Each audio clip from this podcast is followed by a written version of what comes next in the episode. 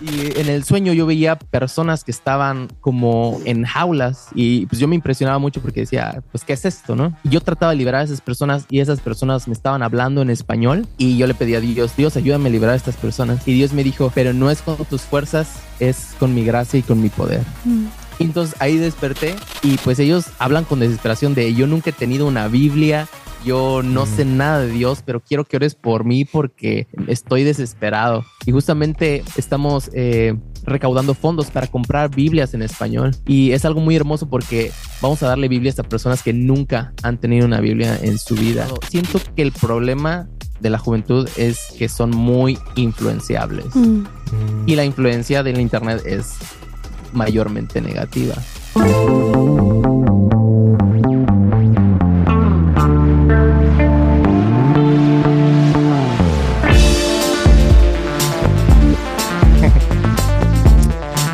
Así es, amigos, el día de hoy tenemos a un misionero mexicano muy joven. Ahorita vamos a preguntarle todo acerca de él, que está en Wisconsin, Estados Unidos. Entonces, ¿cómo vive un misionero aquí en Estados Unidos? ¿A qué se dedica? O sea, ¿qué, qué, es lo que hace? ¿Por qué en Estados Unidos? ¿Que no Estados Unidos manda misioneros? A todo el mundo. A todo el mundo. Entonces, eso vamos a hablar el día de hoy con Alan. Así es que, sin más ni menos, empezamos este episodio.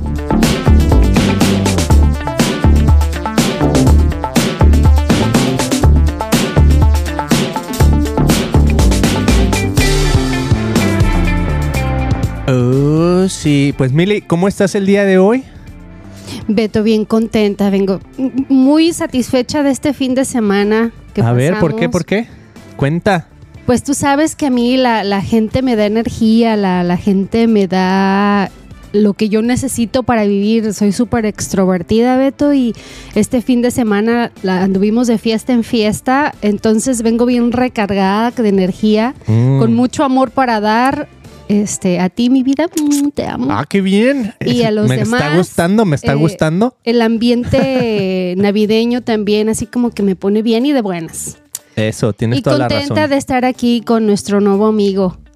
Alan. I, can wait to conocerlo un poquito más. I can wait to conocerlo. Pues ahí está, miren, aquí les ponemos a Alan en la pantalla. Alan, vemos que tienes ahí películas o libros o qué es eso que está atrás de ti. Eh, lo que está atrás de mí son libros, no son míos, son de la iglesia donde estoy ahora. Eh, mm. Realmente no leo tanto, así que es, solo para apariencias. A pantallar. Nos encanta tu transparencia. Eso. Exacto. eso es lo mismo que hago yo. no es cierto, no es cierto. Sí leo como uno o dos. Pero sabes qué? Ahora sí, ahora que, que hago muchos podcasts, pues me mandan libros y todo. Y en uno de los episodios hasta le dije a Mili, así tenía, haz de cuenta aquí enfrente de mí el escritorio, como con 80 mil libros. Y le dije a Mili, Mili, ya, o sea, me da ansiedad ver tantos libros. Porque digo, no puede ser que todo ese conocimiento se pueda meter a una cabeza. Está, es demasiado. Ni siquiera Jesús hasta dijeron, si escribiéramos todos los libros que de todo lo que Jesús hizo, no cabrían en el mundo. Mm. Y yo pienso que lo hicieron estratégicamente para no crear ansiedad al ser humano. Y decir, si quieres conocer a Jesús, tienes que leer todo esto. Si ya de por sí la Biblia está larga, ¿no? No, pues sí. De hecho, por ejemplo, ahora que mencionas que a ti te gusta leer uno, dos, tres libros al año, no lo sé. Por ejemplo, mi problema es que si empiezo un libro, tengo que terminarlo. Mm. Entonces, ah, no me gusta como empezar a ver varios libros y como dejarlos ahí atrás. Por eso mismo no me gusta ver series de televisión porque tengo ah. que acabarlas. Mm. Uy, estamos en la misma, ¿eh? Yo me siento igualito así cuando empiezo un libro es eso. Es decir, me voy a comprometer con este libro. O sea, lo voy a leer del principio a fin. Y ahora, bueno, también con los podcasts, pues lo que tienes que aprender es que a veces lo que necesitas es irte a, lo que más te llame la atención. Este a lo mejor es un tip para podcasters. Eh, cuando te empiezan a mandar tantos libros y quieres entrevistar a los autores, pues obviamente va a ser muy complicado que leas todos los libros y todas las páginas y aprendes a irte sobre las ideas de cada autor. Entonces te vas obviamente primero al índice, te vas a los títulos que te llamen más la atención y te vas a esos capítulos y de ahí empiezas a sacar tus preguntas y tus conclusiones y luego ya pues vas con el autor y le preguntas y están súper acostumbrados. De hecho, cuando los leo bien, hasta se sorprenden que leí todo el libro, ¿va? Mm. O sea, como que saben que lo leí porque les hablo yo de conceptos de los que ellos hablaron. Pero también otra cosa, esto es otro tip, ahí ya estoy empezando con tips el día de hoy. Eh, otro tip es, quieres aprender del autor. Entonces, si leíste el libro y ya vienes con todo el conocimiento, eh, no vas a poder transmitirlo igual que si vienes un poquito sin saber qué es lo que quiere decir el autor. Mm. Entonces, eso es lo que he hecho en los últimos episodios, en inglés sobre todo. Vengo con más curiosidad. ¿Por qué? Porque, a ver, medio leí aquí, medio leí allá, pero tú explícalemelo. Y a final de cuentas, pues ellos son el experto, por eso escribieron sus libros, ¿no? Entonces siento que eso sirve más para esa interacción. Como Ahí yo está el ahorita, tip. You know, yo quiero conocer más a Alan. ¿Quién es Alan? ¿Qué está haciendo Alan? Ajá. Y, you know, y, y si me cae bien, pues lo invitamos a la casa, ¿no? Eso, desde Ya, Vamos Wisconsin. hasta California. Eso, ¿ya has venido a California o no? No, no, no he podido ir hasta allá. De hecho, he estado en la costa oeste, solo he estado en la Florida, pero he escuchado buenas cosas de California. Ah, Tienes que venir. Pues ya está. Alan, Claro, pues claro. mira, le voy a dejar aquí a Mili que empiece con las primeras preguntas para acribillarte y conocerte un poquito más. Acribillarte en el buen sentido, ¿eh? No se vayan a emocionar aquí los... Mira, Mis haters. solo quiero leer esto que, con- que- que encontré en Ecla- eh, ¿qué? Eclesiástico. Cuando Él los llama, responden alegres y cumplen sin protestar la misión que les confía. Mm, A ver, otra vez porque lo leí le re mal. a ver. Cuando Él los llama, responden alegres y cumplen sin protestar la misión que les confía. Uf. Y, y pues así Beto y yo nos consideramos misioneros aquí en Estados Unidos, aunque no nos venimos, bueno, tú sí, ¿verdad, Beto? Cuando tú te atravesaste la frontera por última vez, Le prometí a Dios y ya no me acordaba hasta que me lo recordó hace poquito. que, que te ibas a dedicar a su, a, a- a su reino, ¿verdad? A las misiones.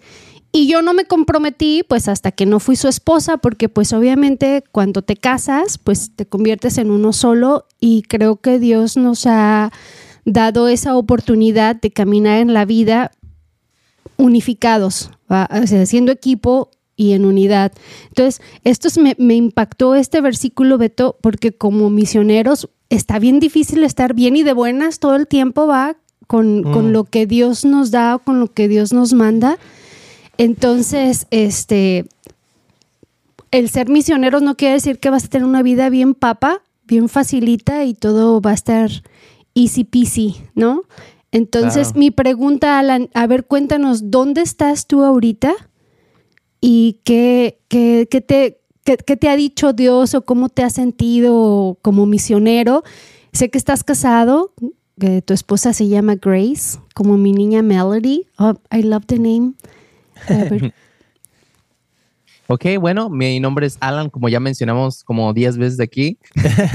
y pues tengo 28 años. Llevo dos años completos viviendo aquí en Estados Unidos.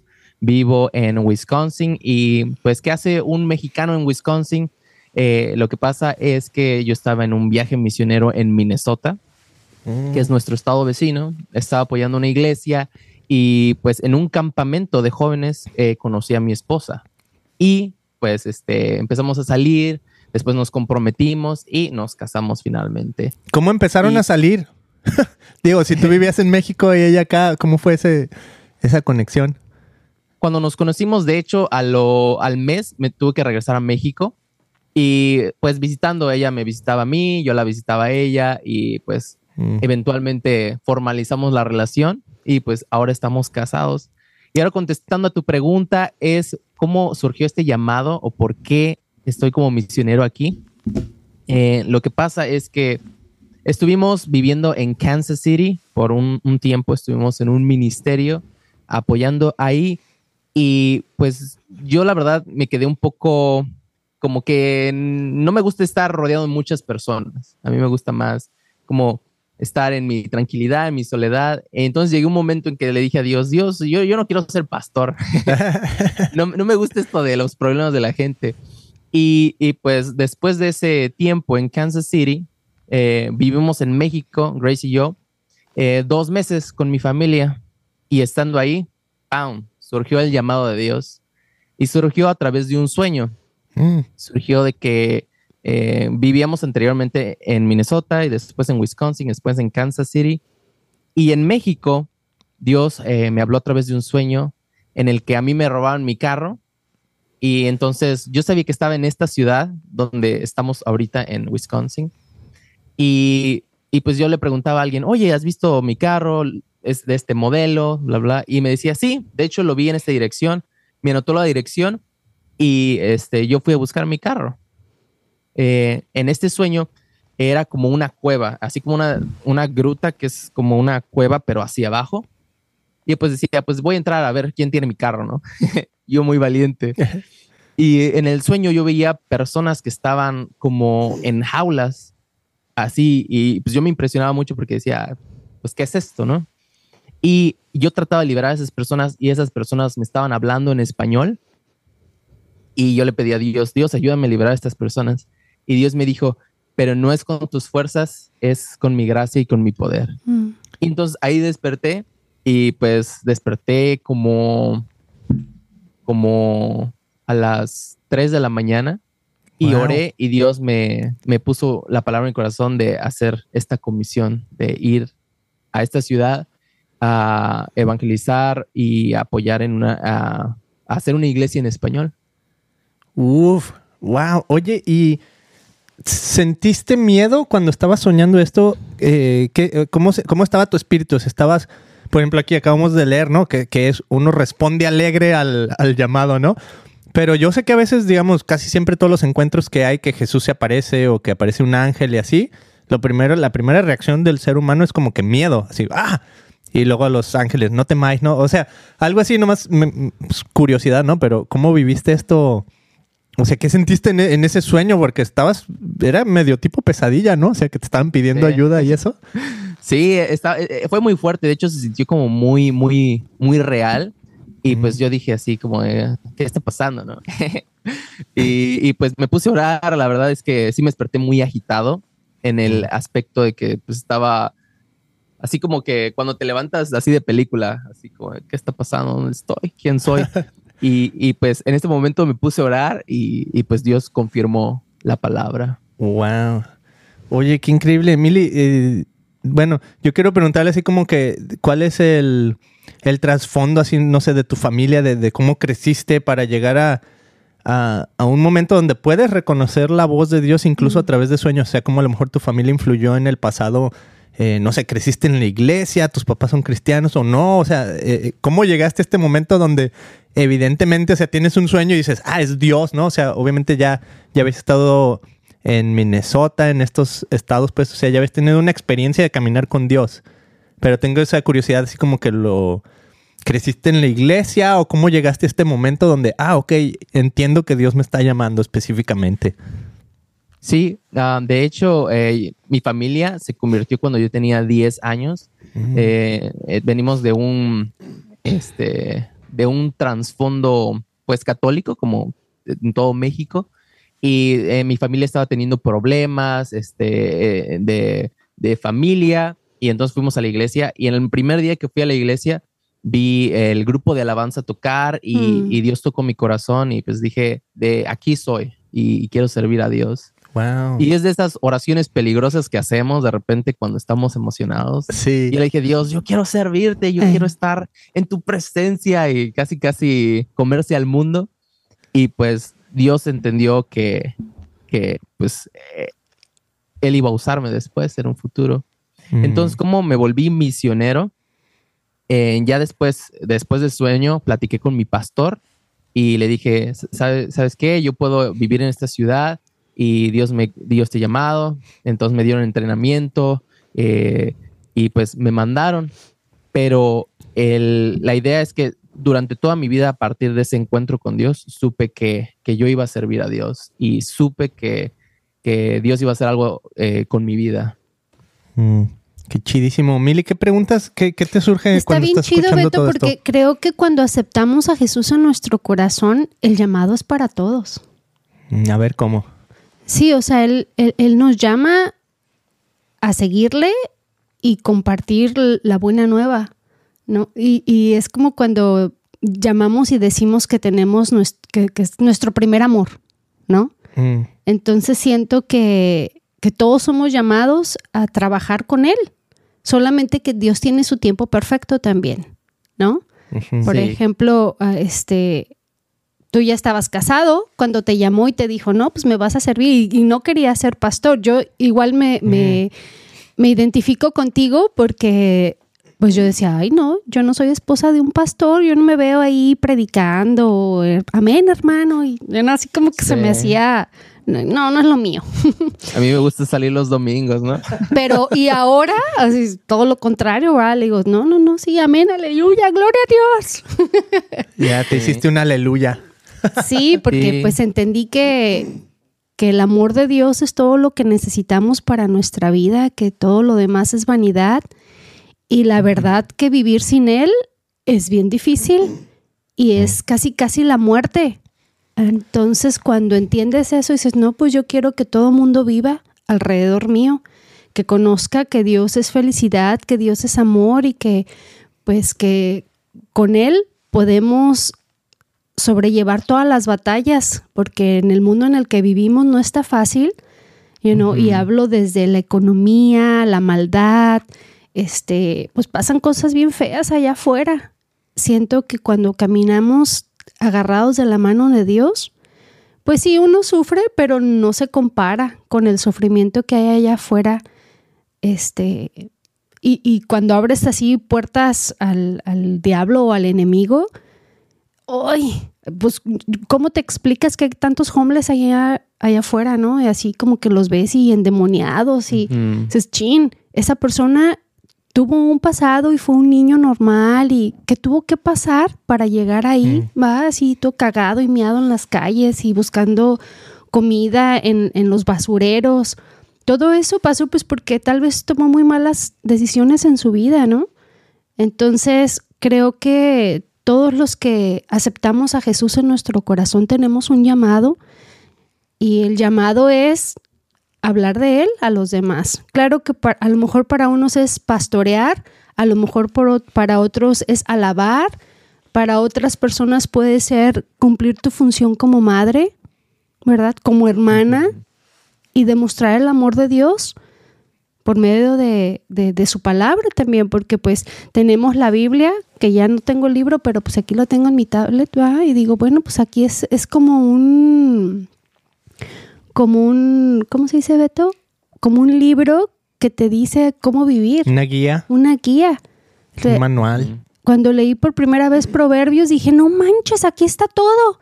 Aquí está todas las respuestas a mis preguntas. Un montón de sabiduría, ¿no? Que te dice, si tomas esta, esta decisión, pues hay dos caminos, ¿va? Y hay consecuencias, la buena y la mala, ¿cuál decides? Entonces, pues te felicito que fuiste, este, que fuiste obediente a lo que Dios te pidió y este, pues qué emoción que no estás solo, ¿va? Que tienes a tu pareja, que tienes a Grace. ¿Cuánto tienen de casados? Llevamos dos años y tres meses de casados. De hecho, eh, ese, en septiembre hicimos el, dos años.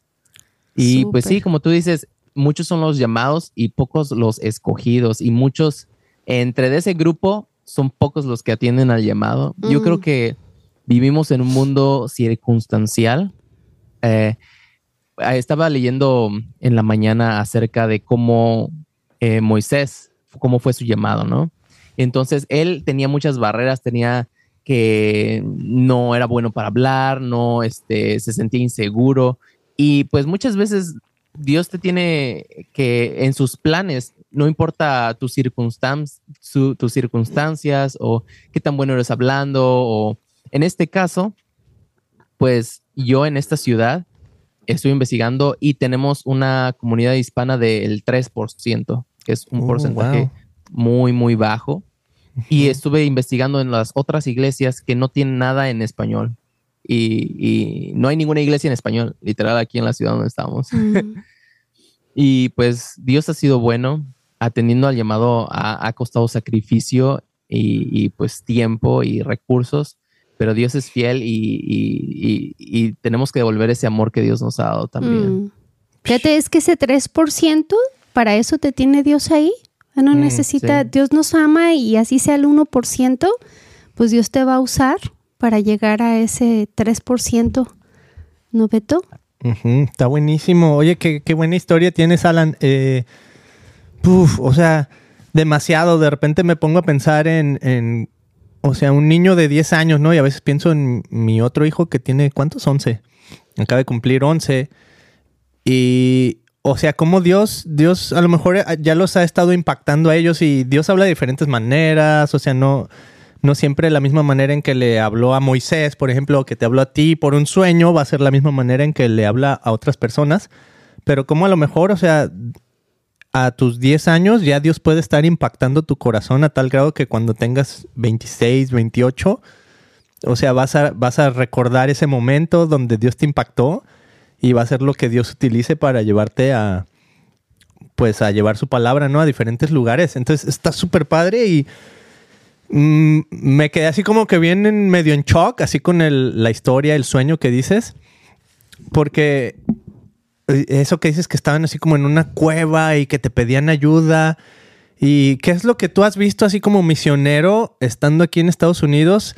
Sé que, tu ministerio es específicamente a los hispanos aquí en Estados Unidos, pero en general, o sea, ¿qué es lo que más te ha impresionado tal vez eh, de la cultura en Estados Unidos de llegar y decir, oh, wow, o sea, ese sueño, esa cueva, a lo mejor eso que los atormenta, lo puedo ver aquí en, en, en esto que están viviendo los, los latinos en Estados Unidos. O sea, no sé, simplemente cómo ves las dificultades de los latinos aquí en Estados Unidos. Claro, pues yo siento que, pues sin Dios no puedes hacer nada, literalmente. Eh, a veces yo he tenido dificultades y he pensado, sí, ¿qué, ¿qué, haría yo si no tuviera Dios, verdad?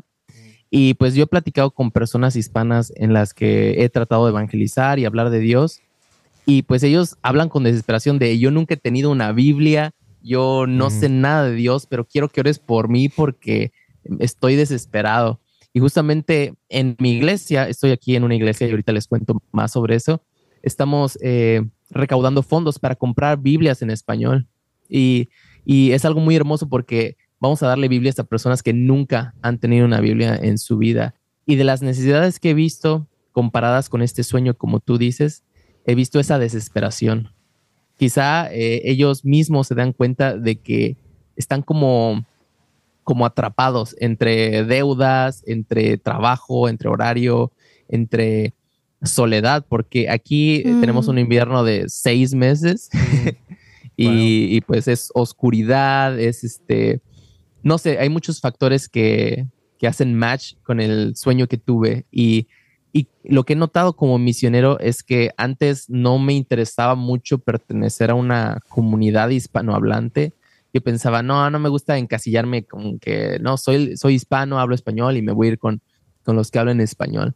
Y, realmente, estando aquí ya después de, esa, de ese llamado de Dios, cada vez que veo a alguien eh, en español, que habla en español en el supermercado, siento ese dolor en mi corazón por su vida. Uf y quiero ir a hablarles. Y de hecho acá en este bolsillo tengo una tarjeta con mi número de teléfono y puedo orar por ti, tú puedes llamarme cuando quieras y, voy a orar por ti y te voy a apoyar.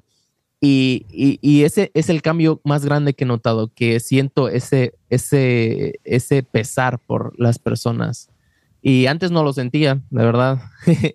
Mm. No es que era así como muy selfish, pero, pero no era como ahora que siento un profundo dolor por, por esas personas. Uf, no, pues es que sí, Dios va, Dios va cambiando nuestro corazón y nuestro carácter. Y sobre todo si vamos a ser misioneros, o sea, si Dios nos va a estar usando, mm.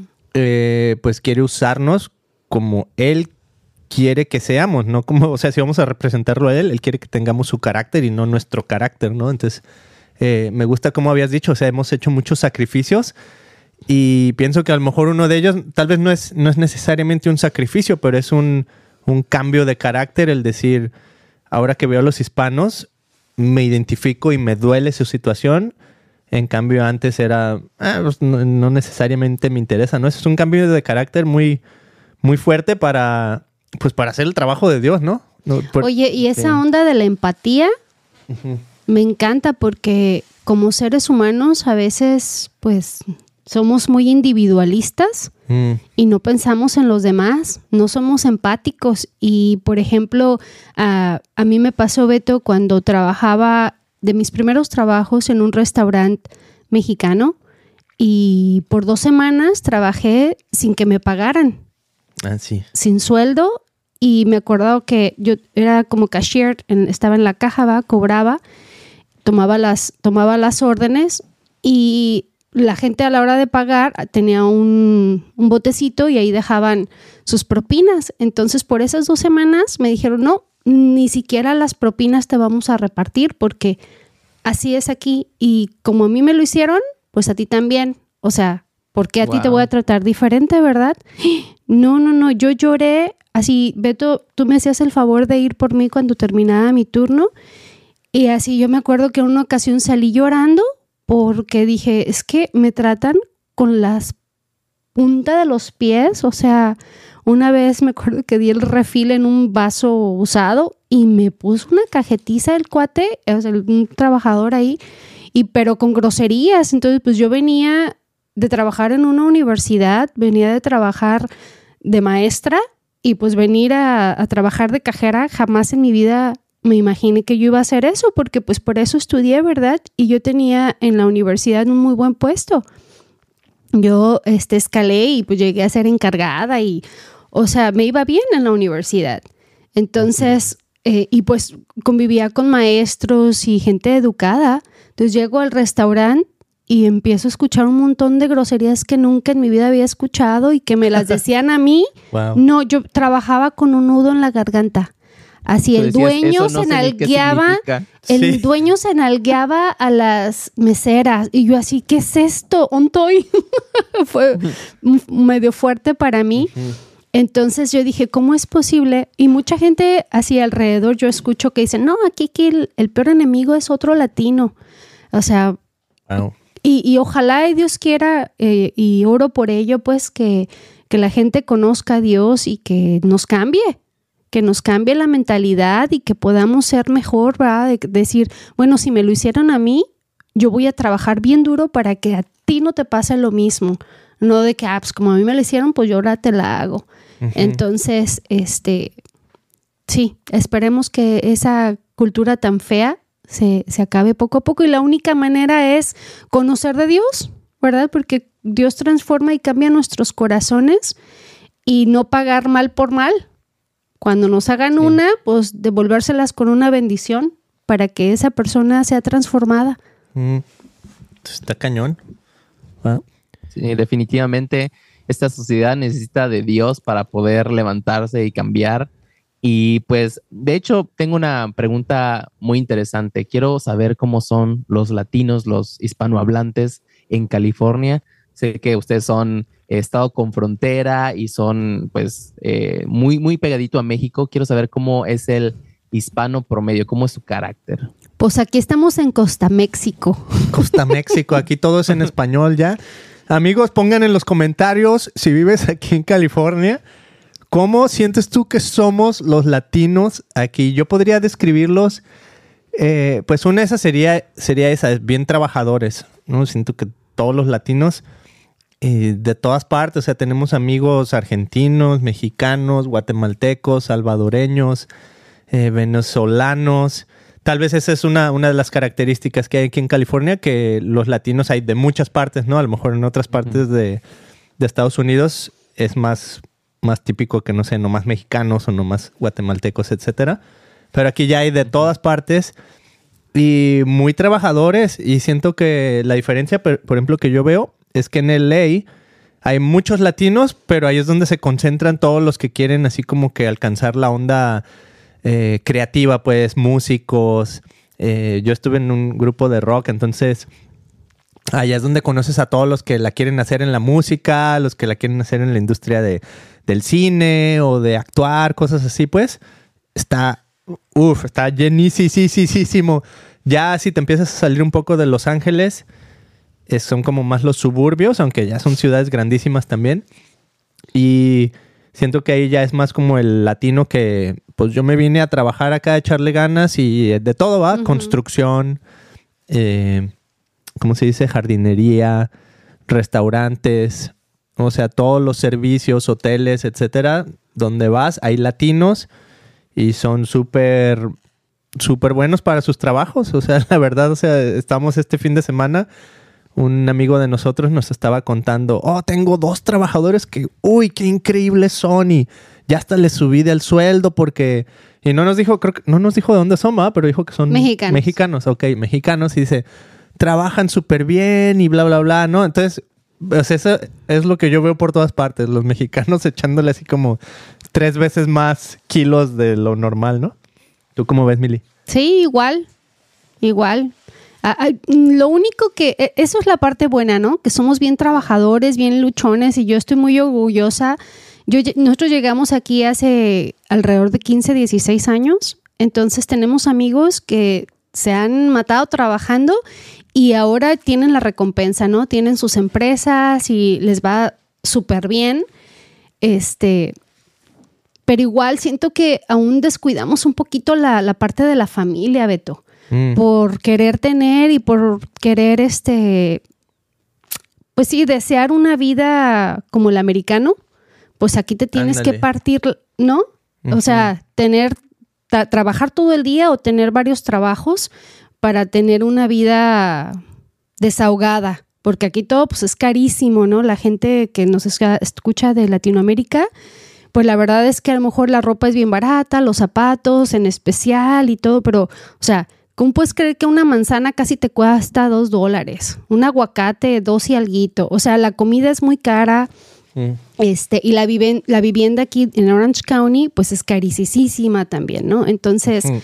Ah, así una pues casa cayéndose con un solo cuarto, el baño así bien destruido, tres mil dólares al mes, ¿no? Sí. o a la venta, sí, la casa también ya para volverla a construir, o sea, ahora sí que derrumbarla y volverla a hacer, un millón, ¿no? No, no baja del, del millón. Entonces... lo que te están vendiendo es el terreno, ¿no? Sí, yo le bromeo a mis hijos porque les digo, mira, están construyendo una casa nueva aquí no está cerca de la playa, no está cerca de, no sé, los árboles, algo bonito, el bosque. No, está así al lado de una avenida. Le dije, te aseguro así cada casita de esas un millón porque está cerca del freeway. y aquí cualquier cosa se busca en el pretexto de por qué lo van a poner caro, ¿no? Oh, porque cerca de la playa, tres millones. Cerca del freeway, un millón. Cerca del bosque, un millón. Todo cuesta un millón de ahí para arriba haz de cuenta. Sí, entonces la verdad es que uno se acostumbra muy rápido a, lo bueno, a la buena vida, ¿no? Entonces, pues la verdad es que para que los niños tengan una educación saludable, pues mamá o papá tienen que estar en casa. Uno de dos, ¿no? O sea, ¿y qué pasa con nuestra gente latina? Que pues los dos salen a trabajar, y los niños se crean, se crían en las calles, se crían, o sea, ya con los amigos, pues, después de la escuela y, y, se terminan de educar con las amistades y después se preguntan, chin, pero pues yo no lo eduqué así o no era lo que yo quería para él, mm. este, pues medio se pierde la criatura, ¿no? Entonces eso es lo, el, mi único pesar, decir, chin, a veces por querer tener más y vivir en lugares bonitos o simplemente sobrevivir, ¿no? De decir, no, pues de aquí vine y aquí me quedé y, echarle ganas, pero sí, nuestros, nuestros niños están un poquito descuidados. Abandonadillos. ajá. Abandonadillos.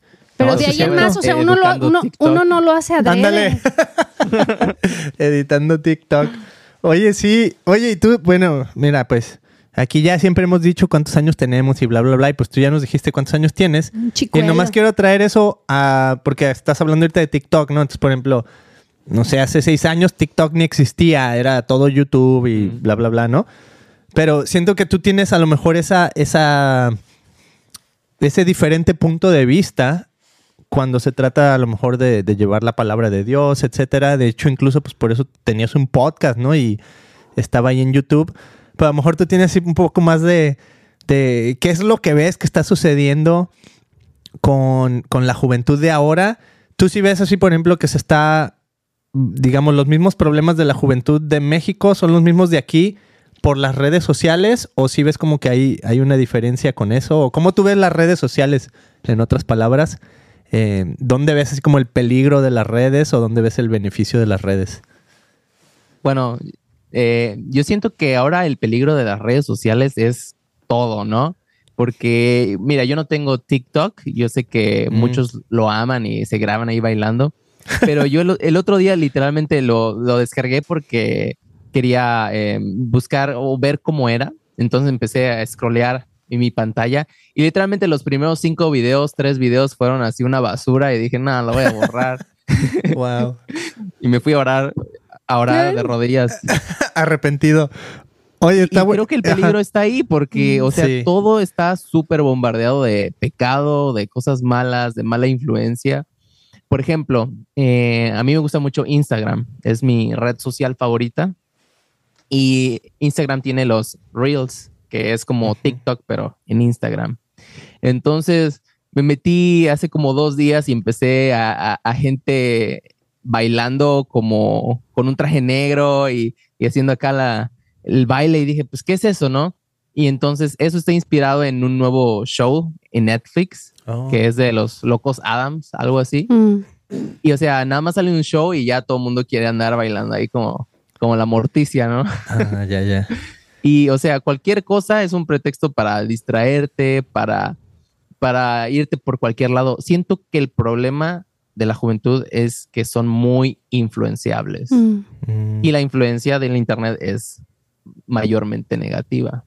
Entonces, y nadie va a buscar buen contenido en Internet, la verdad. Ya, está, está, wow, eso está bien poderoso.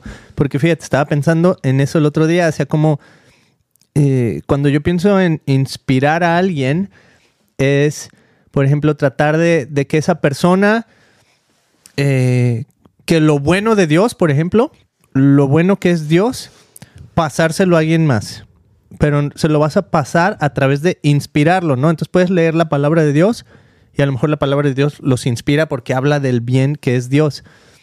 Y estaba pensando, ¿qué es lo opuesto de inspirar? ¿Qué es lo opuesto de inspirar? O sea, inspirar es, como transmitir algo bueno a los demás, que, el otro se queda con esa satisfacción de, oh, si puedo hacerlo, si puedo lograr, si puedo llegar a ser mejor, o, o Dios me perdona. O sea, es algo positivo, ¿no? Es algo muy bueno. Y estaba pensando, ay, pues el opuesto es algo así como tipo la envidia, la vanidad, los celos. Y entonces empecé a pensar en las redes sociales y dije, oh, wow, las redes sociales nos están influenciando muchísimo. Entonces tienen esos dos lados donde, por un lado, las redes sociales influencian y por otro lado, y, y esa influencia puede ser más bien así como tirándole a influencia a envidiar. ¿verdad? Y por el otro lado, lo difícil es inspirar en las redes sociales, por lo mismo que estás diciendo, nadie está buscando en las redes sociales, ah, déjame me inspiro ahorita, ¿no? O sea, el, mínimo, no sé, el 1% de la gente que está en las redes sociales. pero espérame, es que ese no es un problema nada solamente de la juventud. ¿Are you kidding me? De los adultos o los, los abuelitos también ahí están. Ya es un nuevo hobby. Ya están en el TikTok también. No saben nada de, tecnología, pero re bien que mira. Ya lo vamos a echar a perder el TikTok. Se suponía que Facebook era para los abuelitos y ahora ya también estamos entrándole al TikTok. Como, pues no sé si viste que apenas fue, bueno, todavía es el Mundial de Fútbol en Qatar. Pues sabes que fue un trending de que la afición japonesa después del partido se pone a levantar la basura, ¿no? Ah, sí. Y esa puede ser una buena influencia y todo el mundo lo ve y lo aplaude, pero ¿qué otra afición has visto que haga lo mismo? Mm, que dije, mira, aprendimos esto y aquí estamos. Buen punto. Exacto, ya lo, ya lo viste, ya lo aprendiste, ya fue trending, pero realmente estás haciendo algo con esa buena mm, influencia. Porque es trabajo. sí, sí, es más fácil irse por el lado malo que, no sé, Neymar se rapó de un lado, ya ves a todos los chicuelos ahí rapados, ahí chupados del lado. Wow. No, pues es, muy difícil influenciar de manera positiva. ¿Y dónde ah, Bueno, al principio creo que no sé si antes de grabar, pero estabas mencionando así como que memes y todo eso. Se me hace bien chistoso porque así hablando así medio ligeramente, así sin, sin nada de profundidad en este segmento. Pero estaba hablando el otro día con, con mis amigos y le dije, los mexicanos tenemos un don para los memes bien cañón. O sea, todo es meme. O sea, pasa, pasa una catástrofe y, es algo que yo, por ejemplo, puedo ver así un poquito de diferencia entre mm. Estados Unidos y, México. Es que aquí como que todavía pasa algo malo Y si te burlas así como de lo malo que pasa, es como que, wow, o sea, qué, corazón tan feo tienes, ¿no? Y en México es, el meme sale así instantáneo. O sea, se está cayéndose, está un terremoto y ya están los memes arriba. ¿No? O sea, una, cosa bien cañona. Entonces, ¿has visto eso también? ¿Lo has experimentado no? Claro, o sea, de verdad no pasa ni cinco minutos y ya lo estás viendo en Facebook y ya todo el mundo está compartiendo. Y no, de verdad es una locura eso de los memes. Yo creo que, deberíamos hacer más memes eh, con buen, buen mensaje que, que, videos, porque siento que son súper virales. y, pues sí, eso que te digo del Mundial de Fútbol, eh, a mí me impresionó mucho porque es, eh, fue esa controversia entre derechos humanos, porque las mujeres no tienen derechos en esa parte del mundo, por la cuestión musulmana y todo eso. Y, y, nadie dice nada, nadie quiere hacer nada por ello. Mm. Y pues, no sé, a mí me encanta tu podcast, lo estuve viendo el otro día y de verdad que tienes temas muy buenos y, y siento que tú estás apoyando con ese granito de arena para que las redes sean un mejor lugar. Ajá, eh, pero, o sea, estamos luchando a si que contracorriente, ¿no? Porque, pues, o sea, le da uno así el scroll y como tú dices, o sea, mujeres enseñando todo, bailes exóticos, cosas así que dices, wow, o sea, el que sigue, ¿no? Y la cosa es que el algoritmo, o sea, lo viste y te detuviste, no sé, medio segundo, entonces el siguiente video va a ser igual. Entonces, como que, ah, caray, pues, ¿dónde puedo hacer como que cambie el algoritmo? O sea, ¿dónde ponme algo más educacional y que ahí el algoritmo empiece a aprender eso y que eso es lo que me empiece a enseñar? Pero no, o sea, el algoritmo está diseñado para seguirte enseñando pues pura basura, ¿no? Y fíjate, o sea, estamos creando una sociedad muy superficial. Por eso mismo. ¿ah? Y no sé si has notado que de repente estás platicando con alguien, ah, ya me quiero comprar esos lentes de sol, o, y al rato ves un, anuncio en Instagram así ah, de los lentes de sol que estás usando. eso sí está bien grueso. no sé, te están escuchando ahí. ¿Sabes cómo me pasó? Ajá. A ver, no, no, Didi. ¿Qué ibas a decir? Y yo creo que la tecnología sabe cómo venderte la maldad. Ah, sí. Oh, ya, ya. No, exacto, exacto, el algoritmo. Siento que el algoritmo es eso, que el algoritmo está diseñado para atacar eh, ese deseo carnal, ¿no? Mm. esa lujuria tal vez, o ese, ¿cómo se dice? Ese, en la Biblia dice algo así como la... Ay, se me olvidó la palabra porque a veces la pienso en inglés, pero es como la satisfacción de los ojos.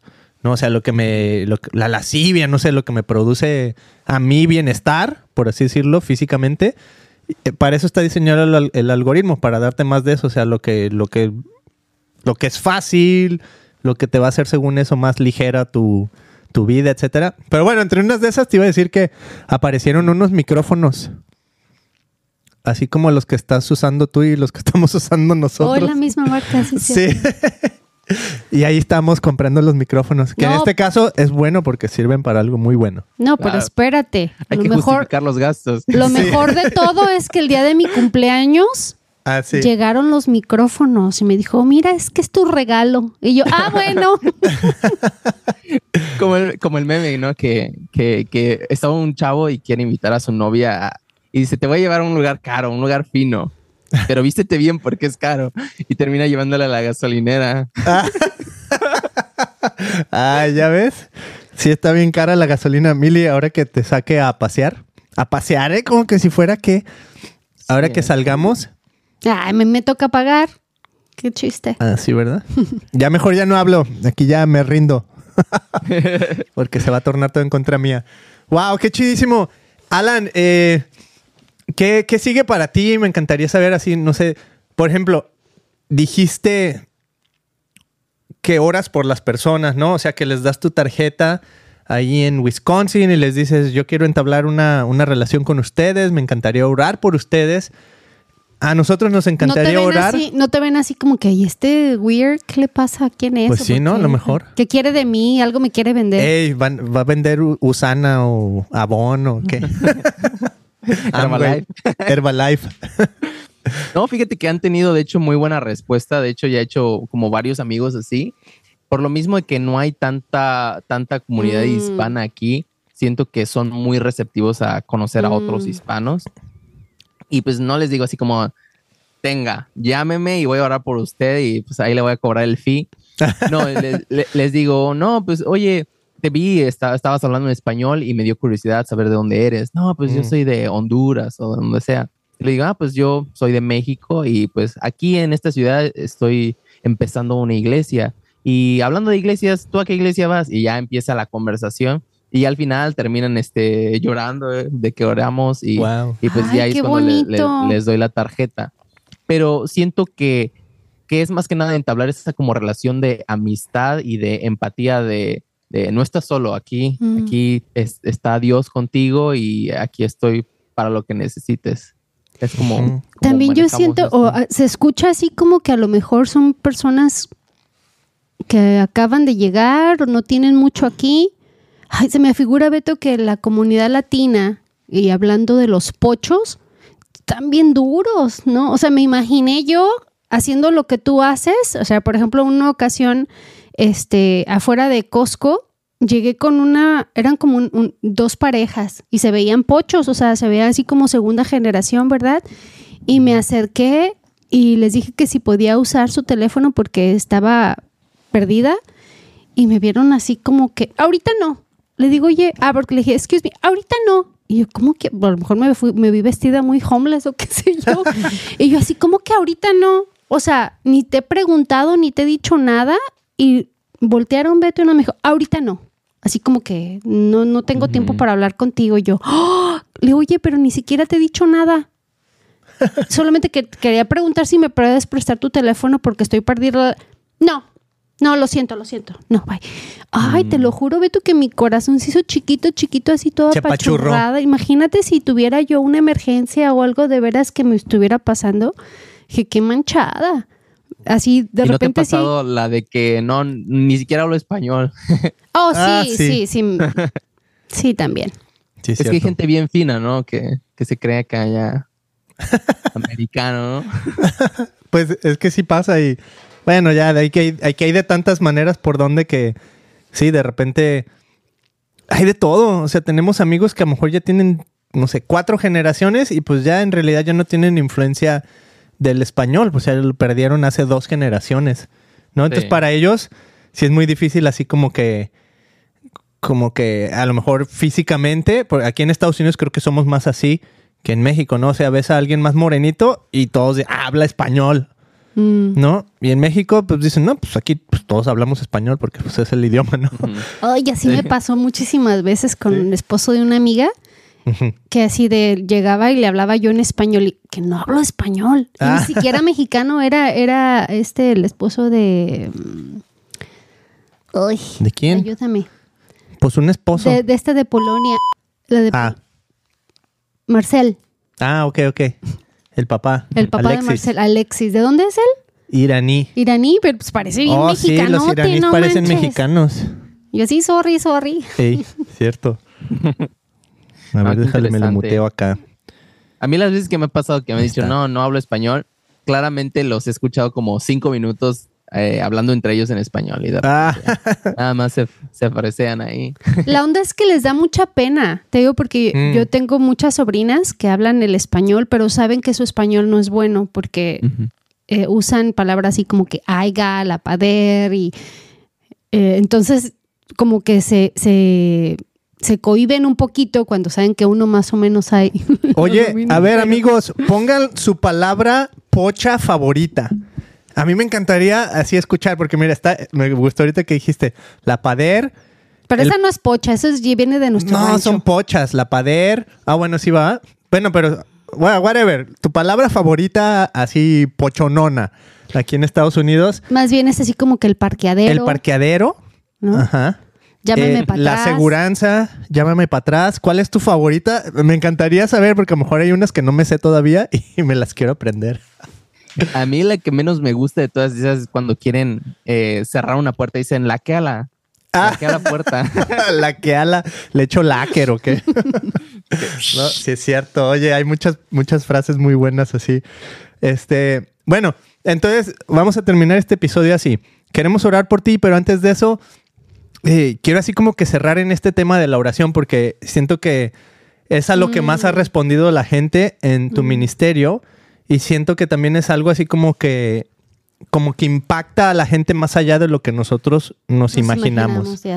¿no? Siento que si lo hiciéramos más y obviamente de corazón, podríamos ver así como que el reino de Dios mucho más evidente en nuestras vidas, ¿no? Ayer estábamos en la iglesia hablando un poquito de este tema de que cuando venimos a la iglesia, ¿qué expectativa tenemos de Dios? Siento que muchas personas en Estados Unidos, la, el venir a la iglesia se convirtió en pues nomás un ritmo de aquí ya le puse que sí fui hoy a la iglesia, pero no hay una expectativa de encontrarse con Dios, decir, quiero que hoy me sorprenda Dios, quiero que hoy me hable Dios, quiero que hoy su presencia esté aquí. Y siento que eso es muy diferente, o sea, es muy diferente seguir a Jesús que seguir el cristianismo, por ejemplo, ¿no? Porque seguir a Jesús es ese, ese, diario, decir, que ¿a dónde me estás invitando Jesús? Entonces, cerrar esto con eso, o sea, ¿cómo podemos orar por ti? Y a lo mejor un ejemplo que puedas decir del poder que has visto de la oración en tu vida. Me encantaría saber así como que algo que le puedas decir a la gente, mira, Dios, oramos y Dios, ¡pum!, hizo esto, ¿no? Sí, sí, sí. Pues bueno, como un milagro que he visto así es que después de vivir en México pasamos dos meses sin trabajo, eh, no teníamos casa donde rentar o vivir y, y, pues cuando llegamos aquí de regreso a Wisconsin, eh, nada más teníamos nuestro carro y era así que no tenemos trabajo, no tenemos dónde vivir, éramos prácticamente homeless. Y un milagro que Dios proveyó dos trabajos para mí y mi esposa Grace y una casa en cinco días. ¡Wow! Y un eh, el trabajo de mi esposa está cruzando la calle y es en, en lo que ella hace, que es psicología. Mm. Y, y, pues mi trabajo es en, en, una iglesia cristiana. Entonces, eh, Dios proveyó trabajos y, y un lugar donde vivir. Y siento que es un milagro impresionante porque de verdad que cuando tú metes tu aplicación en un trabajo, tardan en llamarte, tardan en, en contestarte. Y, y, yo creo que fue completamente de Dios que, que, que, estamos aquí en estos trabajos y en este lugar. Y en la manera en que me gustaría que oraran es que Dios abra puertas para que más personas eh, conozcan de Dios y que podamos también comprar más Biblias en español. Mm, ok, so, en Wisconsin, ¿en qué ciudad estás? Es la ciudad de Wausau. ¿Wausau? Me gusta así como Wausau. Y les digo, what's up? Entonces, eh, what's up? Entonces, eh, estamos en la ciudad de Wausau, Wisconsin. Estamos en el mero centro del estado y, y pues ya saben, si vienen por acá, es más, Vamos a hacer la segunda parte también después en mi canal. Para que los Alfaro Lovers los conozcan. Sí. Oye, ¿tus hermanos están en México?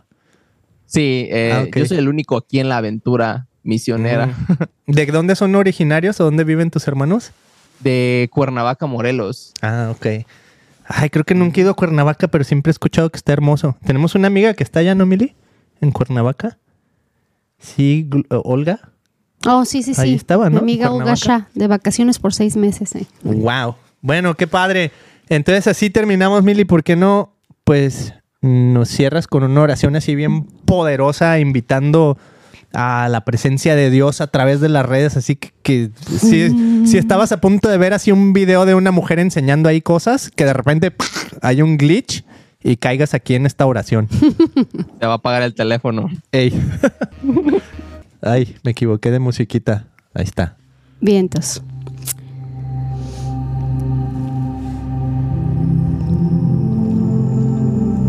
Bendito Dios, Padre nuestro, que estás en los cielos. Te doy gracias, mi Jesús, por este espacio que tú has creado para que podamos tener charlas y conversaciones y conocer a tus hijos. Te doy gracias en este momento por la vida de Alan y Grace este matrimonio, Jesús, que te están sirviendo. Gracias Señor porque tú los has tomado de la mano y los has traído aquí a Estados Unidos para hacer tu trabajo, Señor. Gracias porque ellos han sido obedientes a tu palabra. Yo te pido, Jesús, que mandes ángeles alrededor de ellos para que los cuides, los protejas y los libres de todo mal. Jesús, habla a sus vidas, derrama de tu Santo Espíritu, mi Dios, y que ellos puedan conocerte más y más y más y que su mente y su corazón estén alineados contigo, mi Jesús, para que ellos puedan tocar más vidas, que puedan ser luz allá afuera, ya así sea en los estacionamientos, en los supermercados, en la propia iglesia, en su hogar. Señor, que todo lo que ellos hagan, que sea para agradarte y para alabarte y glorificarte. Gracias, Señor Jesús, porque tú pones a tus hijos en la misma sintonía y, pues queremos obedecerte y queremos alabarte, Señor, queremos que tu reino sea expandido en toda la tierra, mi Dios. Te doy gracias por tu amor, por tu misericordia, por todo lo bueno que tú eres, porque tú cubres con todas nuestras, nuestras necesidades. Jesús, yo te pido que capacites cada vez más y más y más a Alan para que él pueda ah, explayarse y, todo lo que salga de él sea bueno, todo lo que salga de su boca sea para ah, bendecir a todas las personas que están a su alrededor, así sea un americano, un latino, un chino, un japonés. Mi Dios, somos tu iglesia. Mi Jesús, somos tus hijos. Gracias por este hombre tuyo, mi Dios. Eres bueno, Jesús. Te alabamos, te bendecimos.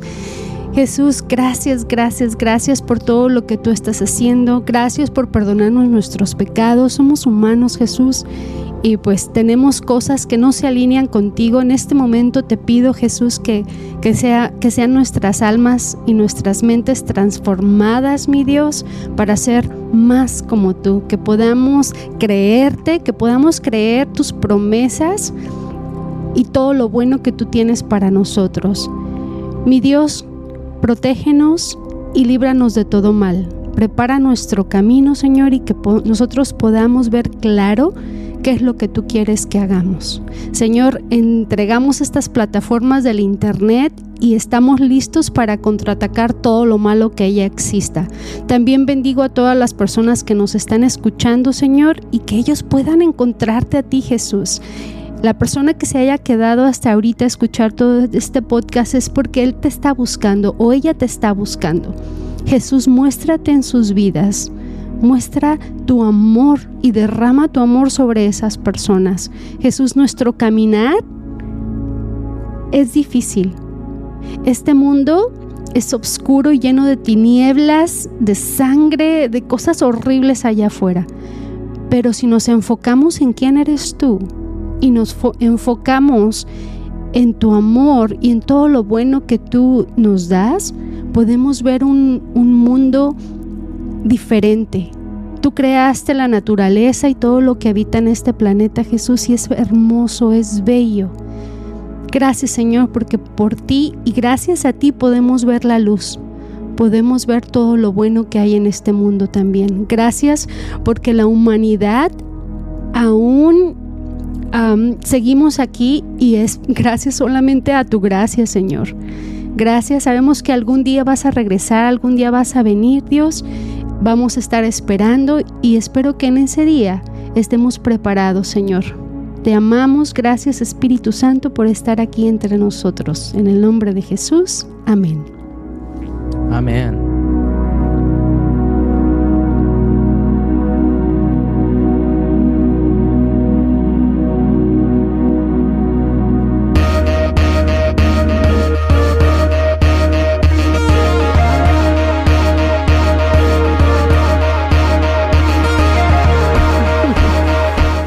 Eso es, Mili. Hay una oración poderosísima atravesando las redes hasta lo más recóndito del planeta. Increíble. Estuvimos aquí con Alan Alfaro de Alfaros Podcast, misionero desde Wisconsin, desde Wausau, Wausau, Wisconsin. Así es que si tú por alguna razón nos estás escuchando desde Wisconsin en WhatsApp y dices, pues, what's going on? Yo quiero conocer a Alan. Pues ahí está Alan, búscalo ahí en Wisconsin. Alan, ¿dónde, dónde te puede conocer la gente si, si están ahí en WhatsApp? WhatsApp. En pues. WhatsApp, pues acá nos vemos en, en el downtown y vamos a pasear. No sé, pueden seguirme también en Instagram. no sé si puedes poner en la descripción mi Instagram por ahí y pues también pueden contactarme. ¿En qué iglesia estás o cómo se llama la iglesia donde sirves? Se llama United Church y, pues es una iglesia en inglés que vamos a empezar el proyecto en español también. Súper. Alan, aquí tienes tu casa en California, Costa Mesa, California. Este, muy contenta de haberte conocido y pues ya eres mi hermano en Cristo, así es que aquí tienes tu casa. Así es, cuando menos lo esperen ahí les caigo. Bien, entonces sería un placer. Y ustedes también están invitados a Wisconsin. Ya saben, acá si quieren esquiar y uh. snowboarding, aquí es el lugar. Sounds fun. Nice.